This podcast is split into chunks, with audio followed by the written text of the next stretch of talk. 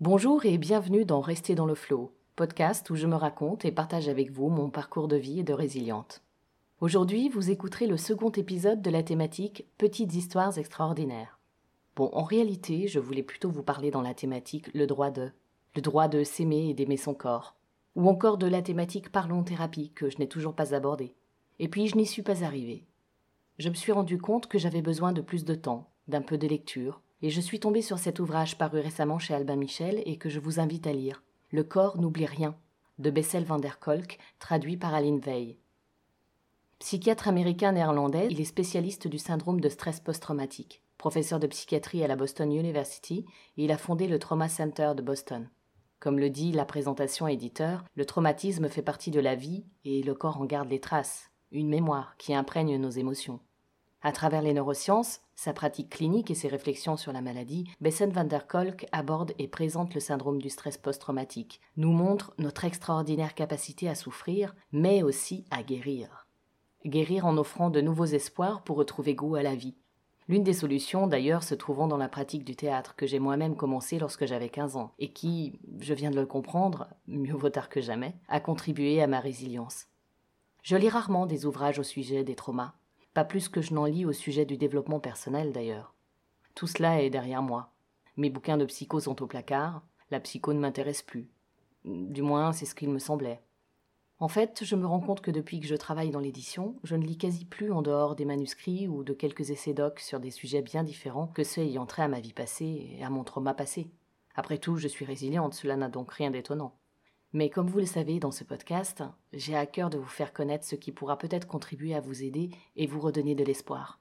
Cela passe aussi par la compréhension clinique, même si le propos peut être parfois ardu dans cet ouvrage, et peut-être un peu trop technique pour certains et certaines, c'est vrai.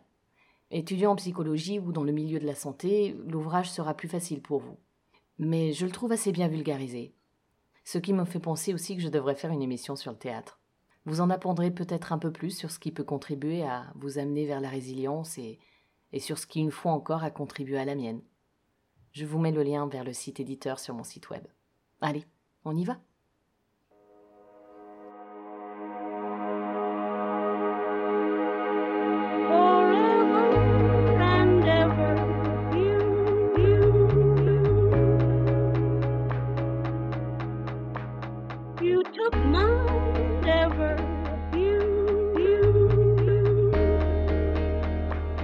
Bonjour et bienvenue dans Rester dans le flot, podcast où je me raconte et partage avec vous mon parcours de vie et de résiliente.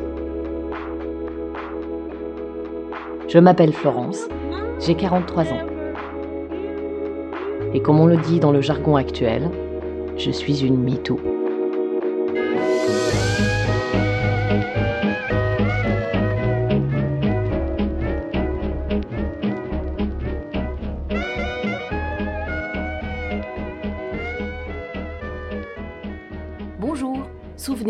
L'épisode 1 de Petite Histoire extraordinaire, je vous présentais Bernard et comment il est apparu dans ma vie pour la première fois sur le bord d'un chemin. Cette entrée en matière me permettait de vous présenter ce que certains cliniciens nomment ami imaginaire, tandis que d'autres, plus freudiens, parlent de moi, mêlés de surmoi, et d'autres encore d'expériences extrasensorielles, comme dans le manuel clinique des expériences extraordinaires, qui aborde le sujet concernant les personnes ayant subi un choc physique ou émotionnel important ce qui bien sûr fut mon cas. En réalité, pour Bernard, c'était peut-être un peu tout cela à la fois. Je n'en ai jamais rien su et n'en saurais probablement jamais rien. Imaginaire, sur moi, ça. Ange gardien, clairvoyance ou précognition, qui sait. Je peux toutefois émettre quelques hypothèses. J'aborderai l'aspect plus psychologique de Bernard dans Parlons Thérapie. Le surmoi et le ça pourront avoir une émission à eux seuls. Mais de quoi parle-t-elle depuis tout à l'heure avec le surmoi? Mais si, le surmoi. Vous savez, l'une des trois instances de la personnalité qui agit sur le moi pour nous défendre contre nos pulsions, contre le ça. Le ça qui vous fait agir. Le surmoi, cette espèce de juge qui se développe à partir des interdits parentaux. Pour le moment, je préfère continuer de vous parler de Bernard comme je le ressens. Comme je le ressens encore parfois. Ou à nouveau, je ne sais plus. Un ange gardien, un accompagnateur, un ami de toujours qui au fil du temps m'a laissé vivre ma vie et s'est fait plus discret. Enfin, peut-être pas tant que cela. Je pense que j'ai mis une sorte de couvercle sur la casserole de parole. Donc cette expérience est celle d'une entité qui me parle, qui me parlait, qui vivait avec moi et qui m'a accompagné le temps qu'il fallait afin que je puisse enfin faire sans, ou que quelqu'un d'autre puisse m'accompagner à sa place. Dans tous les cas, si vous-même vous connaissez cela et le vivez au quotidien, si vous estimez être accompagné d'un ange gardien et que vous avez des anecdotes à ce sujet, n'hésitez pas à m'en faire part sur le site web Restez dans le flot ou sur les réseaux sociaux. Qui sait, peut-être viendrez-vous un jour à ce micro pour en discuter avec moi, avec nous tous. Hypothèse numéro 1. Bernard ange gardien. Je n'ai jamais caché la présence de Bernard à mes parents, et ça, en soi, c'est énorme.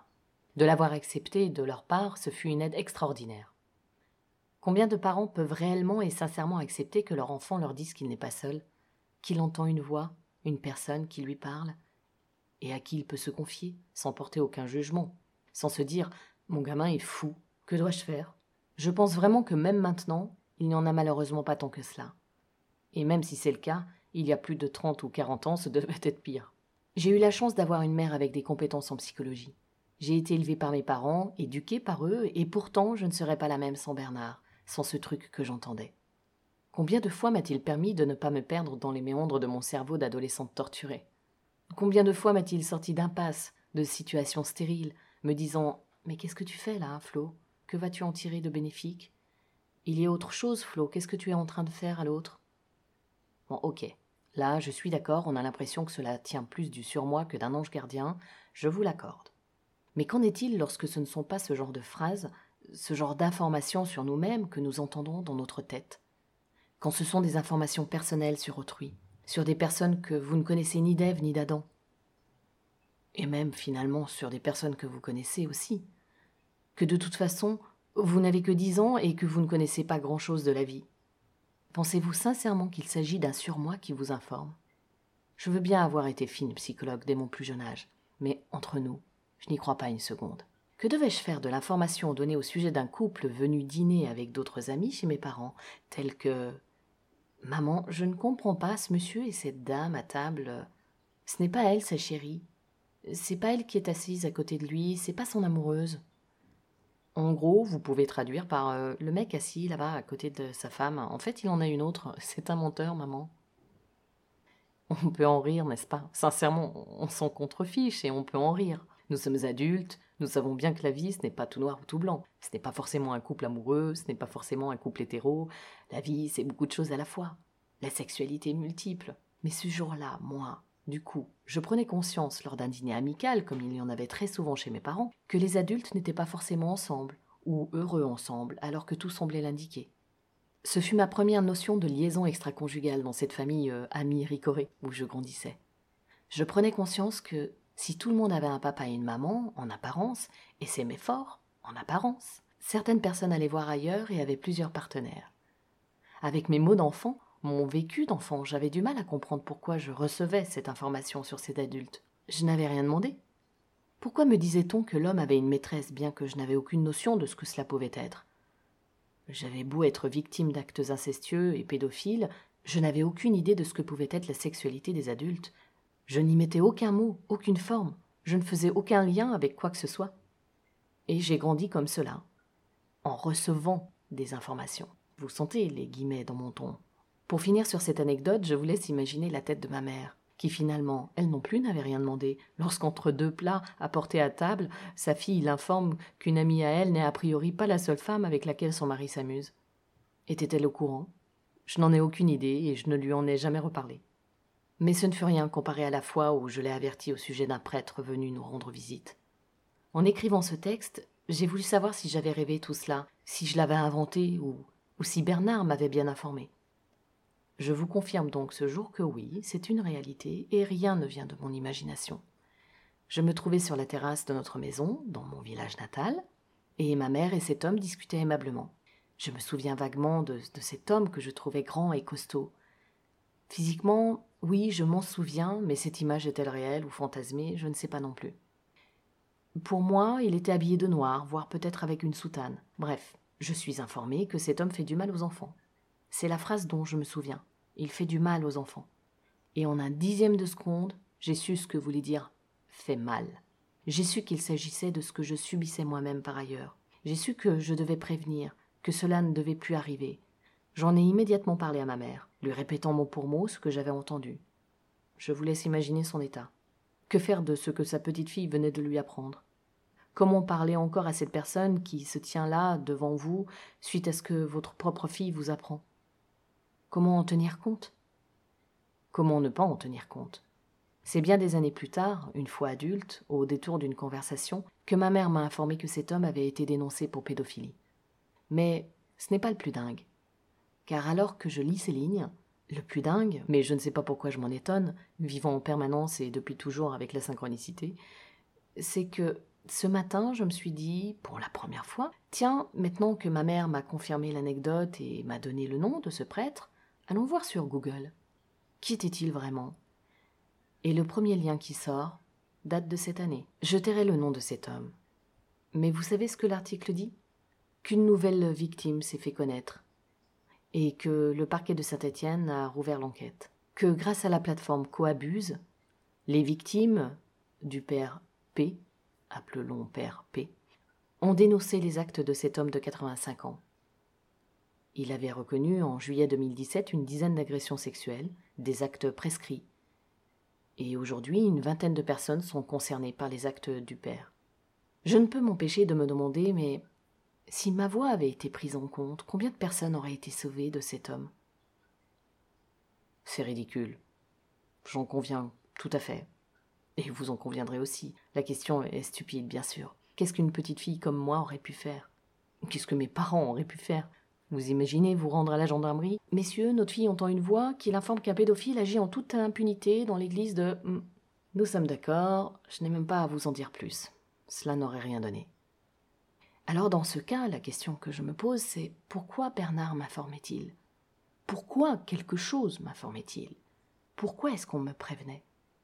Était-ce simplement une fine psychologie? Je sentais les gens? Je pressentais? Étant victime moi-même? Je ne crois pas. Finalement, ce que j'appelle Bernard n'est-il pas tout simplement un énorme cloud dans lequel euh, nous aurions tous accès ou auquel nous aurions tous accès et dans lequel j'allais moi-même euh, chercher des informations toute seule comme une grande, prenant les voix ou la voix de mon surmoi pour un ange gardien Les fans et les geeks de l'imaginaire sauront de quoi je parle comment dire, la noosphère, euh, nous, l'esprit, sphère, euh, par analogie lexicale avec atmosphère et biosphère, c'est un concept qui a été inventé par Teilhard de Chardin dans sa cosmogénèse. Ce n'est plus très récent, 1922. En fait, c'est la représentation d'une couche de faible épaisseur entourant la Terre. On pourrait presque comparer cela aujourd'hui à un biofilm qui matérialiserait à la fois toutes les consciences de l'humanité, toute la capacité de cette dernière à penser, une sorte de cloud de pensée. Alors est-ce que être abusé sexuellement et devoir me protéger, devoir sortir de mon corps pendant quelques instants pour ne rien ressentir, est-ce que cela m'a amené à avoir accès plus facilement à ce cloud? Et à tout simplement utiliser l'information qui s'y trouvait, même dans mon quotidien, quel que soit le moment de la journée Je ne sais pas, mais l'idée me plaît aussi. Une autre hypothèse dans laquelle je me retrouve, si je garde à l'esprit cette notion d'ange gardien, tout en faisant le lien entre la vie et notre rapport à la mort, c'est cette idée que nous ne sommes jamais seuls et, effectivement accompagnés. Entre nous, je vous assure que je n'y pense pas tous les jours et je ne me sens pas épié hein, par des fantômes ou je ne sais quoi. Je m'en contrefiche en fait. Je n'arriverais pas à vivre tranquillement si je pensais à cela. Pour autant, je me retrouve beaucoup dans les propos d'Elisabeth Kubler-Ross. C'était une psychiatre américaine. Elle était pionnière de l'approche des soins palliatifs pour les personnes en fin de vie. Elle est connue pour sa théorisation des différents stades émotionnels par lesquels passe une personne qui apprend sa mort prochaine. Elle a initialement d'ailleurs appliqué sa théorie à toute forme de perte catastrophique. Elle s'est intéressée également aux expériences de mort imminente. Et comme le dit Pierre Jovanovic dans son livre Enquête sur l'existence des anges gardiens, dans lequel j'ai remis mon nez, Elisabeth Kubler-Ross était dans le domaine de la thanatologie ce que la Calas était à l'opéra une autorité absolue et incontestée de la spécialité. Donc, selon elle et son expérience de vie, tout le monde a un ou plusieurs anges gardiens comme compagnons de vie, même si tout le monde ne discute pas avec le sien. En ce qui la concerne, ces anges l'aidaient, la guidaient, l'instruisaient, et là je vous assure que j'estime avoir été instruite et éduquée par Bernard. Il la guérissait lorsqu'elle avait des problèmes de santé. Elle disait aussi que les enfants ont l'habitude de cela, mais que leurs parents leur répètent de ne pas parler seuls, de ne plus croire à ces histoires. Voilà, J'ai beaucoup de petites anecdotes comme celle du prêtre ou des amants. Celles-ci font simplement partie de mon enfance et j'en ai vécu bien d'autres une fois adulte. À commencer par celle qui m'a fait connaître mon employeur actuel, mais je la garde pour une prochaine fois. Je suis persuadée que nous sommes très nombreuses et nombreux à vivre cela. Ça jalonne ma vie, ça fait partie de moi. Je pense que Bernard est toujours aussi prévenant avec moi, même s'il y a bien des années maintenant que je ne fais plus cas de lui, à part à travers ce podcast, bien sûr. Et que si, comme moi, vous avez été victime un jour dans votre vie, il ne faut pas hésiter à s'appuyer sur votre ange gardien, si vous estimez en avoir un. Parce qu'au final, quoi que ce soit, si cela a un semblant de réalité, alors autant en profiter. Entre informations reçues et accompagnement, j'ai fait mon choix. J'ai préféré me laisser accompagner par l'inexplicable et faire au mieux avec les informations que je recevais, plutôt que rester seule. Et je pense qu'au final, cela m'a plutôt bien réussi.